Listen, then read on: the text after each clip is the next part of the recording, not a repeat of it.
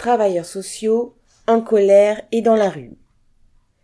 Mardi 7 décembre, plusieurs dizaines de milliers de travailleurs d'établissements sociaux et médico-sociaux ont manifesté dans toute la France à l'appel de collectifs et de syndicats.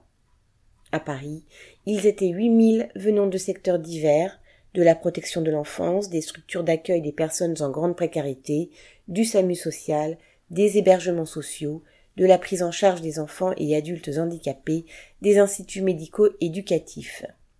Tous réclament des augmentations de salaire et des moyens humains et financiers pour travailler et accueillir correctement ces personnes en difficulté.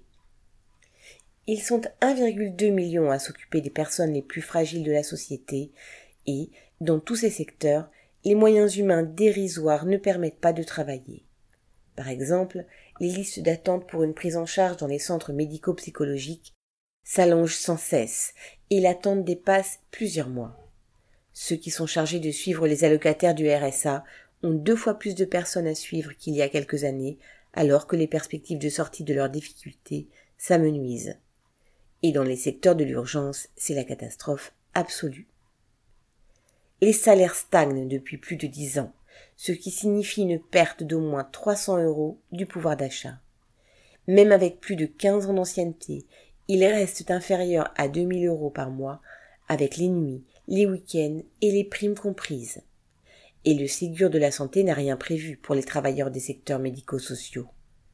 C'est le même phénomène que dans les hôpitaux, les bas salaires, le sous-effectif chronique, les mauvaises conditions de travail, tout cela alimente les difficultés de recrutement. Des postes restent vacants, ce qui augmente la charge de travail de ceux qui restent. Et c'est le cercle infernal avec la multiplication des arrêts maladie, des burn-out, des inaptitudes. Nombre de directions de ces structures, au lieu de soutenir leurs équipes, ont un management de plus en plus autoritaire et cherchent à individualiser les salaires, à augmenter le temps de travail et à supprimer des jours de congé.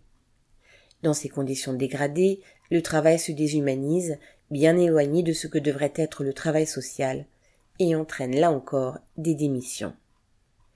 Une délégation syndicale a été reçue par des sous-fifres du ministère des Solidarités et de la Santé qui ont déclaré qu'un diagnostic sera fait.